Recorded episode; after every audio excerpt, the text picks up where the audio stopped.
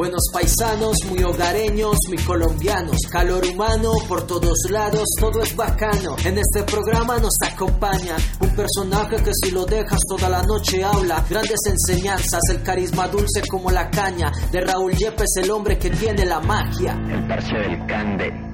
Hey, hola, ¿cómo están? Eh, espero que todos estén muy bien. Eh, muchas gracias por conectar con el parche del Cande. Y hoy les tengo un invitado full, full, full, full. ¿Qué más, Carlos, papá? ¿Cómo vas? Hey, Cande, bien, hermano.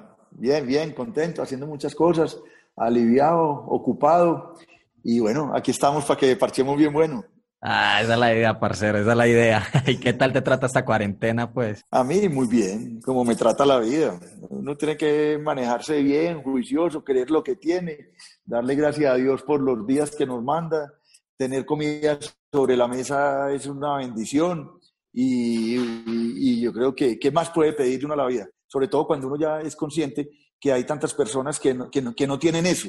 Para mí es lo más importante, ser grato, entonces, muy bacano. No, hermano, y que los arrocitos son muy importantes. Después de que hayan los arrocitos, lo que sea en la vida, ¿sí o qué? Con toda la energía. Ah, sí, sí, total. Así es. Carlos, no, ¿qué puedes decirle Carlos, hermano? Es como te decían pequeño, contame. No, igual, a, Aúl. Aúl. Yo, yo, tengo un nombre muy raro, porque ese Carlos Raúl es un nombre, pues, primero muy escaso suena medio argentino. Entonces los sobrinitos, los hijos de los amigos me decían Aúl, que era una abreviatura, entonces para arriba, para abajo, Aúl, Aúl. Y todavía, entonces así me conocen los cercanos. Pero no, no, no es por perro ni nada de esas cosas, pues. No. ¡Aúl! No, perro. Eso ya uno no, no, no tiene de eso, mano. ya a esta altura de la... Eso ya es tiempo pasado. Ay, hombre. Aúl. Gracias, mano, bacano, suena bien. Sí, claro, es que me sentía hablando ahí como, no, vamos a hablar con un tío o así, no. entre, entre, el Cande y Aúl, aquí nos fuimos a conversar bacano, mano. Ah, ahí fue, claro que sí. Aúl, aquí queriendo saber un poco más de vos, parce, conociéndote lo más que pueda, ¿cómo, cómo fue ese proceso de empezar, cierto, para ser la persona que, que ya, que vos sos en este momento? Primero, mano, yo creo que todos en la vida, y más ahora, que ahora que me decías lo de la pandemia, es haber encontrado como haber llegado, tener familia, tener gente alrededor. Mi papá era un músico, era, era muy bacano. Yo estoy en el Colegio San Ignacio toda la vida y, y, la formación de los jesuitas es muy bonita porque es una, son ocho dimensiones.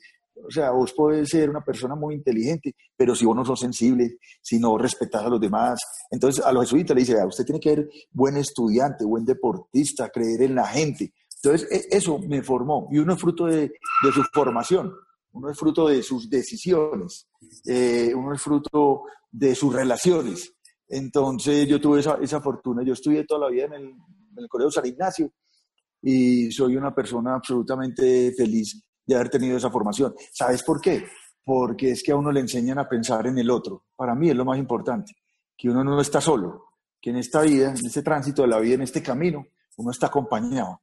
Y para mí fue lo más importante, que he estado bien acompañado, tanto por mi señora, los hijos, los amigos, los compañeros de la universidad. He estado, he estado bien.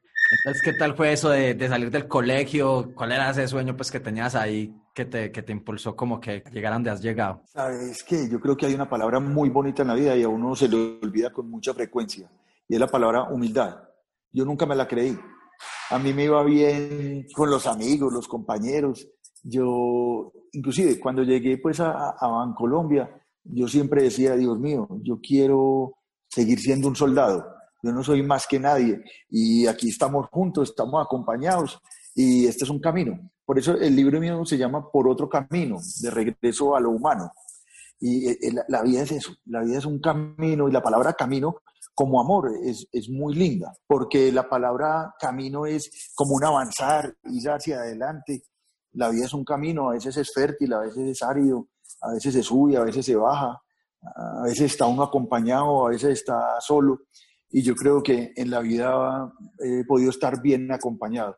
Tal vez después de respirar un mecán de lo que más hace uno es, es decidir, Uno, uno la pasa decidiendo, vos te levantar por la mañana y decir, me levanto ya o más tardecito, desayuno esto, lo otro, me pongo esto, lo otro, me voy en bicicleta o me voy en el metro. Todos son decisiones, así uno no se dé cuenta. Entonces yo creo que eso tal vez va siendo lo más importante, la capacidad de uno de tomar decisiones.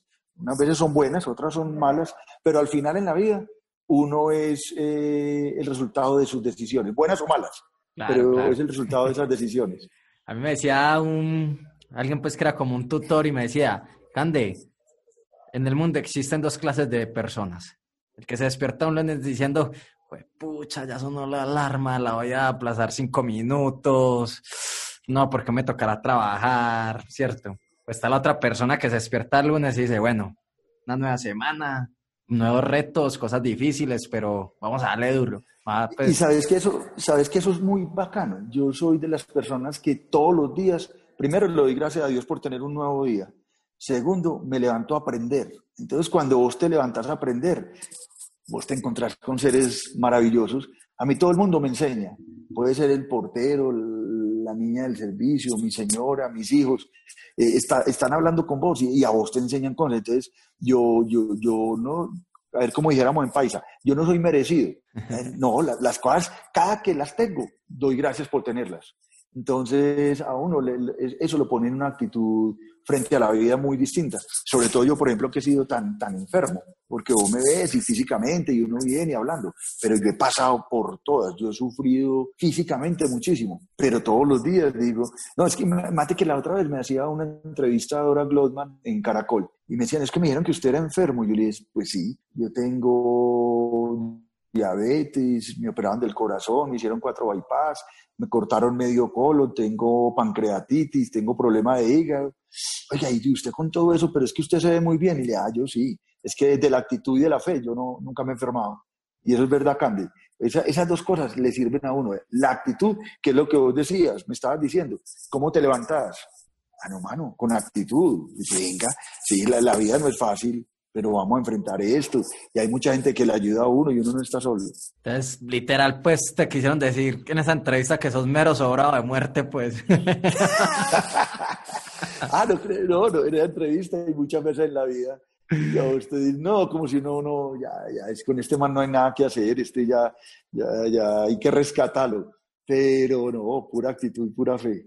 Es que a que me pasaba algo muy parecido, era que yo era tan plagoso y tan jodido, hermano, que yo cada año alguien siempre esperaba que yo tuviera enyesado algo, las manos, los pies, pero era cosita fija. Entonces me decía la madre como que, hermano, usted es tan mamón que hasta la muerte le corre. La muerte apenas ve que usted va a llegar. No, no, no, no, no, no, no, devuélvame nada. Con este no me, con este no me meto.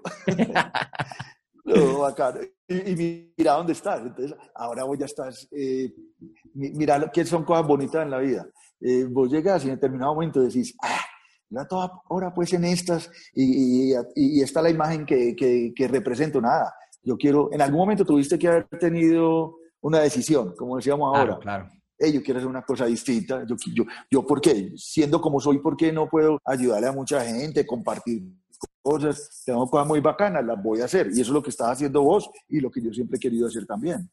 No, y que lo haces, que lo haces, hermano, porque ya vos con, con la clase de ser humano que eres, créame que todos los días, por ejemplo, a mí en este momento me estás inspirando y me imagino que la gente que tiene la oportunidad de escucharte, algo bueno se lleva, ¿no? La, la energía, todo, porque es con la... Ah, es que de eso, ah, no, de eso se trata, hermano, de eso se trata. Si vos entras en contacto con una persona, porque es que lo que dice, hey, es que el liderazgo, ¿qué, es el liderazgo? No, mano, hacer mejor a los demás. Si vos puedes ayudar, no, no sea egoísta con eso, ayude.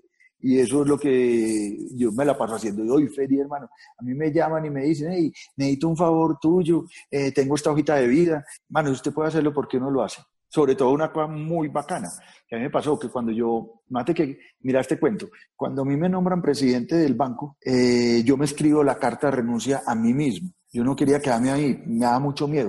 Mate, uno presidente del banco, lo que tiene es poder y plata. Y entonces yo me escribí la carta, la carta de renuncia y dije, yo voy a estar acá máximo ocho años si los dueños quieren. Y después me voy a ir a ser visible a los invisibles. Y eso es lo que me la paso haciendo.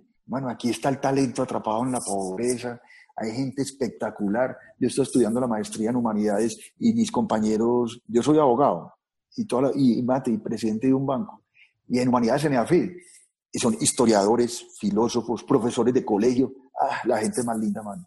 Eso es eso, eso muy, muy bacano. Qué bacano todo eso, hermano, porque, pues claro, y de eso se trata la vida, uno. Y también encontrar personas valiosas, personas que... Están por toda parte. Aul, una pregunta, hombre. Así, una historia en toda tu carrera profesional que vos decís, Candelo, esta historia, esta historia para mí es la hijo de puta. Yo me despierto y cada vez que estoy desanimado, veo esa historia de esta persona o la historia o un momento de mi vida que yo digo, este momento fue súper marcado. Te iba a hacer esa pregunta, pero también me gustaría preguntarte qué sentiste en el momento que estabas escribiendo la carta, me generaste esa curiosidad, ¿qué, qué, eran esas emociones que sentías? Porque no es fácil, o sea, muchos pelados dirán, no es fácil. Miden la vida desde lo económico, ¿cierto? Y que, que vos llegues y renuncies como quien dice a estar en la cima y quizás bajar, no sabías hasta dónde ibas a bajar por hacer esa, por tomar esa decisión entonces, mano, que muchas emociones pasan por tu cabeza. Mira, lo que vos estás diciendo es, muy bacano, es muy bacano porque la verdad, momentos son muchos, son muchos. Yo soy una persona grata con la vida y son momentos sencillos, no creas que son momentos extraordinarios, son momentos sencillos. Por ejemplo, un, momento espectacular, yo puedo despertar de una cirugía de 12 horas de trasplante de, de, de, la radial, la, tiene uno aquí en la mano, mira esta cicatriz, que me la pongan de acá a acá y vos saber que, que podés conversar otra vez con tu señora. O como me dijo a mí, yo tuve peritonitis y estuve 21 días en cuidados intensivos. Y a mí el médico me decía, si no va bien, pasado mañana te vamos a, a dar una aromática. Bueno, para mí una aromática es un manjar. Y, y, en la vida creemos que es que, no, uno, uno no, uno, todo es como a las carreras, desayuna, almuerza, come, va, trabaja, viene, el fin de semana descansa, vuelve y, se vuelve una monotonía. Entonces la pregunta es, vení, vos cómo haces para romper eso, para ser consciente de cada momento, que, eh, de disfrutarlo.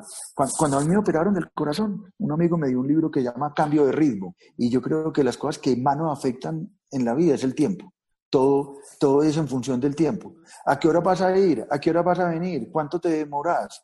¿Dónde vas a estar? hermano, empieza a manejar el tiempo, tranquilo, dele, disfrute las cosas. Cuando, cuando usted esté comiendo un sándwich, diga, ¡eh, qué sea tan bacano!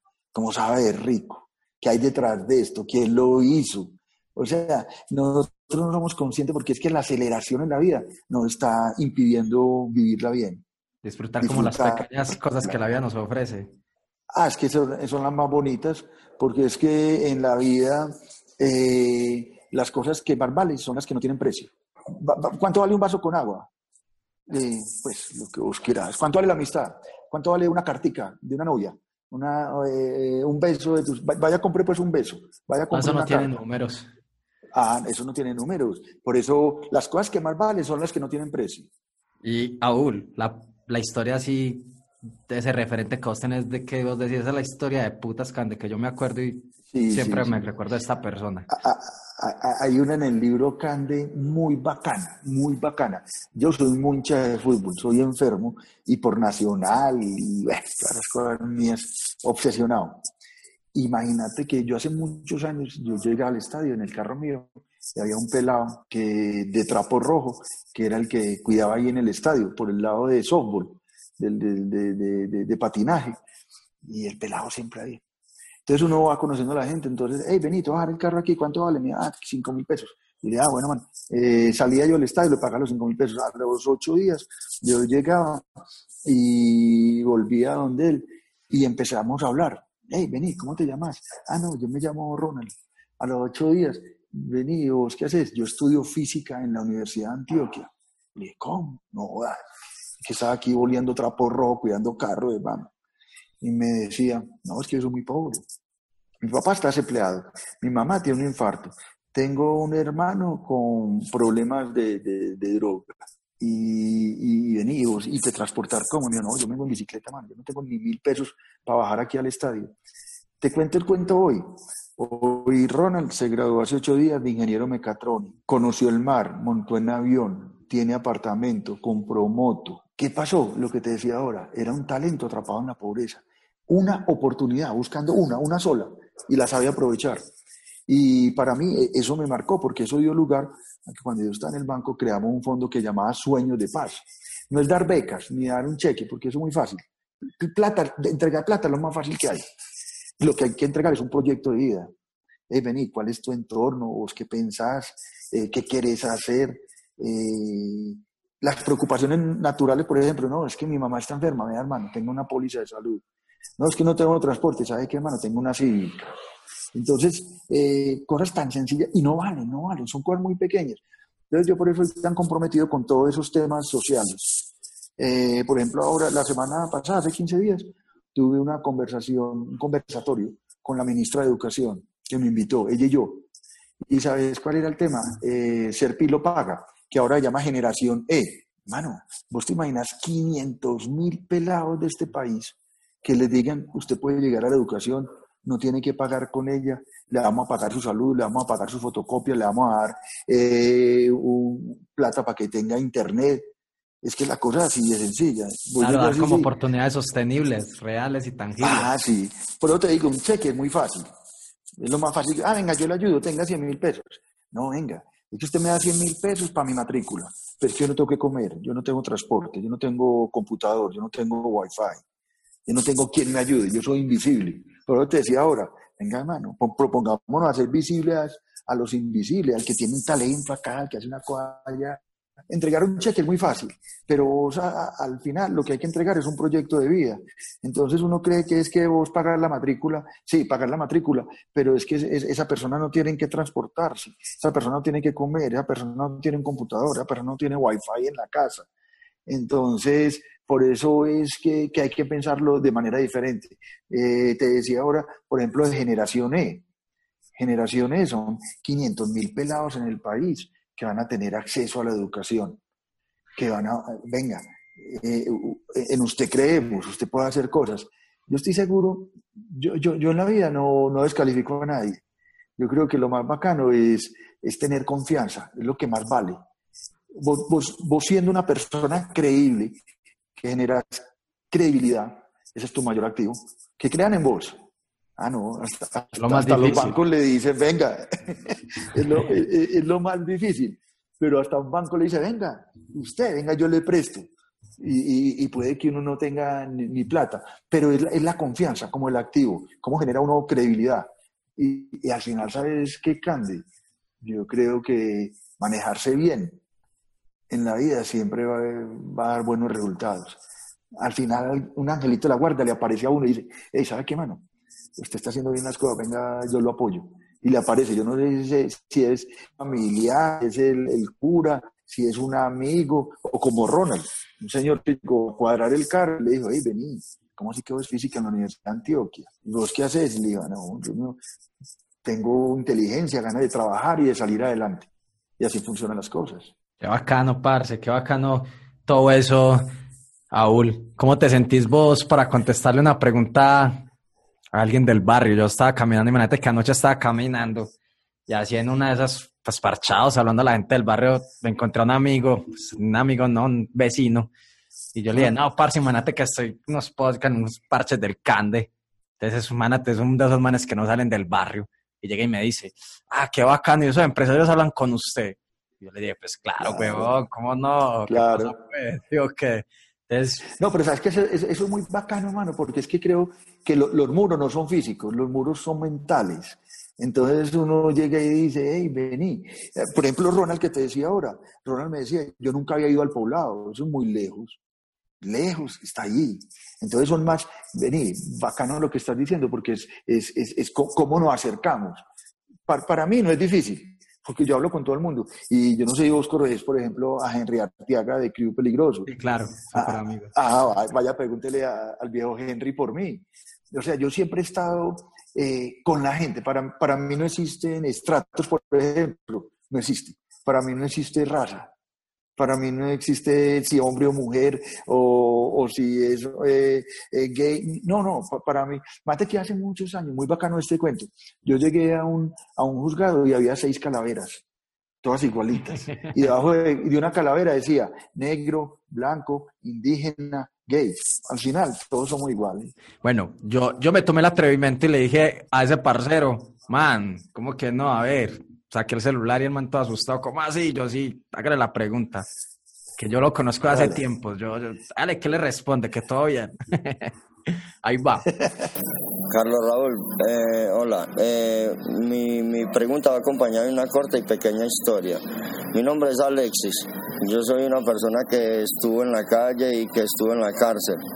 Eh, cuando salí, eh, pues quise recomponer mi vida y quise conseguir un empleo y quise generar pues una nueva vida y una nueva historia en, eh, este continuar de la vida. Pero entonces cuando fui a buscar a una empresa que me diera la oportunidad de trabajo, se me negaron todas. Eh, primero porque me estoy resocializando y segundo pues, no sé por la edad porque tengo 30, 35 años y que ese rango de edad ya no es posible para uno admitir a una empresa. Entonces eh, ¿qué, qué, qué, qué oportunidades tienen las personas que salen de la cárcel y que quieren reivindicar su vida y volverse digámoslo así unas personas normales y sociales para la sociedad. Bacano, bacano, Cande, la pregunta de Alexis, porque yo creo que ha- hay muchas cosas, lo que decíamos ahora, uno se, se autorrestringe, uno se autolimita. Yo creo que lo, lo más importante es la decisión que tomó de que, hey, voy a olvidar cómo este pasado, yo sé que por ahí no era la cosa y ahora quiero hacer cosas distintas, primera cosa. La segunda, saber que hay muchas personas que están dispuestas a ayudarle a uno. Puede que en una empresa, una hoja de vida al principio, eh, y si dice, ah, no, es que yo estaba en la cárcel, no, no, fresco, gracias, muchas gracias por haber venido, Eh, gracias por participar, sigue intentando. Eh, no, pero, pero, pero te vas a dar cuenta que hay muchas personas que lo acogen a uno. Lo, lo tercero que yo le diría a Alexis es que escoja algo bueno por hacer. Trabajar con personas, algo que lo identifique, algo con lo que se sienta bien. Y lo cuarto es, y en función de eso, empieza a buscar la red, a buscar gente. Y, gente es o personas individuales o fundaciones, y, y- le aseguro que poco a poco diciendo, ven, es que yo quiero trabajar por el medio ambiente, es que a mí me gusta trabajar con mascotas. Eh, mano, se mete a Google y dice, yo quiero trabajar con esto, y le van a aparecer una cantidad de oportunidades que se va a dar cuenta que puede llegar a ellas. ¿Sabes qué? A mí me pasaba una cosa. A mí me decían, hey, yo quiero ayudar, pero no sé en qué. En este momento estamos montando una plataforma social donde juntamos las personas que necesitan ayuda y las que quieren ayudar. Y nosotros no manejamos un peso, simplemente las juntamos. Entonces, es- eso es muy bacano. Entonces yo a Alexis le digo, fresco mano, que usted tomó la decisión más importante, que es que es querer ser una persona diferente. Cierto, el que ya pueda ¿Eso qué estar haciendo una pregunta de esas acá frente a usted, ya, ya eso es un golazo. No, mira, te tiene, tiene, te, te- te tiene a vos, que hablaste con él, que le grabaste un celular y venís y transmitir una pregunta y podemos conversar sobre ello. Y seguramente, si hiciéramos otro programa sobre ese solo tema, oportunidades, podríamos hablar muchísimo. Todo el, sí, o que toda la noche, todo el Sí, día. lo que sea. Aul, parcero, aquí en una de tantas, vos así que te ves un hombre todo serio, todo asentado, todo niño bien comportado, una cagada que usted se acuerde, que diga, Cande, no la cagada, cagada, cagada, que hasta más pena decir. No, pues no, son muchas, son muchas. Aquí peinadito, juiciosito, Ah. el presidente de banco, que no sé qué. No, no, a mí, me gustaba mucho rumbear, hermano. A mí no me gustaba entrar, me gustaba mucho la noche. Y yo llegaba y salía un viernes a las 10 de la mañana y volvía a mi casa a las 8, del- a las 10 de la noche y, salí, y llegaba a mi casa a las 8 de la mañana. Y por irme por ahí a rumbear y a fregar, un día estaba por ahí en Santa Gema y como a las 2 de la mañana llegó la policía. Nos vieron ahí tomando guaro en el parqueadero de la iglesia y, le dieron a un amigo mío. Y me puse a defenderlo y terminé en la patrulla con ellos. y, ama- y amanecimos en la 76 en Belén. Oiga, y con el frío que hace allá adentro, hermano, no. ¡Qué frío! Nosotros éramos tres amigos que nos metieron y éramos nosotros así los tres eh, acurrucados dándonos calorcito. Y llega un, y de pronto, como a las 4 de la mañana, un escándalo. Y era un man, le decía a otro, ¡ay, ya ve! Es que es muy triste la vida. Hay unos que nacimos de, de- nacemos de la, a- arriba de los puentes y otros que nacen como vos, debajo de los puentes. Y se armó un despelote en esa inspección, hermano. Y al final nos dimos cuenta que era un, un militar que lo habían cogido borracho. Y llegó muy asado y ahí lo cascaron entre todos y nosotros los otros tres calladitos, escondidos, hermano, esperando el cambio de turno a ver si nos sacaban. Pero no, historia, yo le cuento. Hombre, pero del oíste, huevón. de Amir. Yo a usted hoy no te imagino en una patrulla de policías. No, pero ¿sabes qué es peor? Que me, di- me dieron con el, con el culatazo así con el rifle. Aquí tengo una, una cicatriz grande, hermano, porque yo estaba ya metido en la patrulla y tenía una camisa blanca y de pronto la veo yo roja en este lado izquierdo y era que me habían cascado y, Claro. y estaba, estaba ensangrentado. Aúl, Pero parcero. tengo muchas. Tengo No, muchas pues me imagino, me imagino. me cuenta y, y yo le cuento. Pero no Ah. las voy a contar al aire, las cuento a usted porque me da pena. Ya, ya Ah, es bien María. seriecito.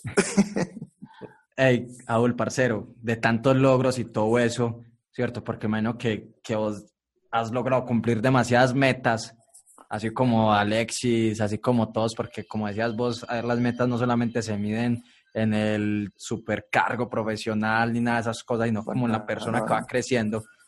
Si yo ahora te preguntara cuál es tu sueño, Ajá. Cuál es tu sueño cuando seas grande. Es bacano, bacano. Uno, uno siempre quiere ser grande y cuando uno quiere ser grande es porque uno siempre tiene que conservar el alma de ser niño, ¿cierto? Y cuando vos decís entre ser niño y ser grande, lo que quieres decir es ¿y con qué, con qué querés crecer? Yo, yo, yo, yo, yo creería que cuando sea grande quiero una constante en la vida, que ha sido una cosa que me ha marcado. Aquí una vez un periodista me preguntó y le dije, el día que yo me muera, yo quiero que eso aparezca ahí en la tumba mía. ¿Y sabes cuál es, Candy? Que lo injusto no me sea indiferente. Yo, yo- ese, es mi sueño, que, que yo nunca vaya a bajar la guardia de que si yo veo una injusticia, yo me, yo me movilice, yo quiera cambiarla, yo quiera ayudar. Y por eso, es- esa canción, de hecho, la cantaba Mercedes Sosa, ¿te acordás? Que era una canción de, de León Gieco. No, cántame, Es- cántame un pedacito. Ah. Poner acá. Que el injusto no me sea indiferente, que la lejana muerte no me encuentre Ah, vacío y solo sin haber hecho lo suficiente. Va, va, va. Cuando quiera le canto salsa, yo le canto y le vallenato, yo me voy- si quiere le canto obsesión, lo que quiera. Ah, no, yo aquí lo que estoy es hablando con un super artista escondido. No, sabes que yo tengo, yo, yo, yo quería hacer un disco de salsa y, y me gusta y, y, y me gusta mucho la salsa. Yo cuando estaba pelado me fui para Puerto Rico, mi primer viaje detrás de la salsa, todo era salsa, salsa, enfermo por la salsa. Me iba para el abuelo Gozona Sabaneta, me iba para la, la, la Fania en Envigado, donde, donde, sonara salsa, ahí estábamos oyendo. Yo tengo un rey y una reina. El rey es Héctor Lavoe y la reina es Celia Cruz. Hombre. Crecí escuchándolos, yo crecí escuchándolos. Aúl, parcero, yo no, no, es que si me soltas toda la información ahora, ya cuando nos sentemos a hablar, no vamos a tener de qué hablar. No, no, no, no, no, no se puede, parcero. No, siempre hay de qué hablar. Agradecerte, fútbol, hermano, agradecerte por este espacio, por regalarnos de tu tiempo, por, por todo lo que, por lo que sos como persona y por lo que representas para este país, parcero. No, Cande, mi, mi gracias, hermano. Bu- buen parche. Lástima que sea tan cortico, pero cuando quiera nos juntamos. Eh, lo hacemos cuando quieras. Si hablamos de los temas que quieras y nos juntamos a, a- a hablar, a pensar, a proponer y a hacer. Donde haya que ayudar, ahí estamos. No, de una parcero, pero que no nos sentemos a parchar en la iglesia, ni con sus amigos, porque ya están cagados. Ya no se puede, yo no quiero que me lleven una patrulla. Y un policía boleando bolillo, mano, uno corriendo. No, Suena muy bravo. Después Ah, le cuento historias papá. del estadio. Eh, hombre, tenemos que ir, tenemos que ir en estos días a darnos un partidito. Ey, ¿vos sos hincha de quién? Del verde, también muy hincha. A- ayer, ayer, ayer, ayer me vi con Pipe Muñoz de los del sur. Sí, chimba. Yo soy muy amigo de Pipe, que es el, el baterista de Tres de Corazones. Sí, sí. Somos muy llaves, somos muy llaves. Yo estuve en el matrimonio de él, bacano. Después también te cuento esas historias. Yo tengo en mi casa un cuarto dedicado nomás a Nacional. Todo es, todo es verde.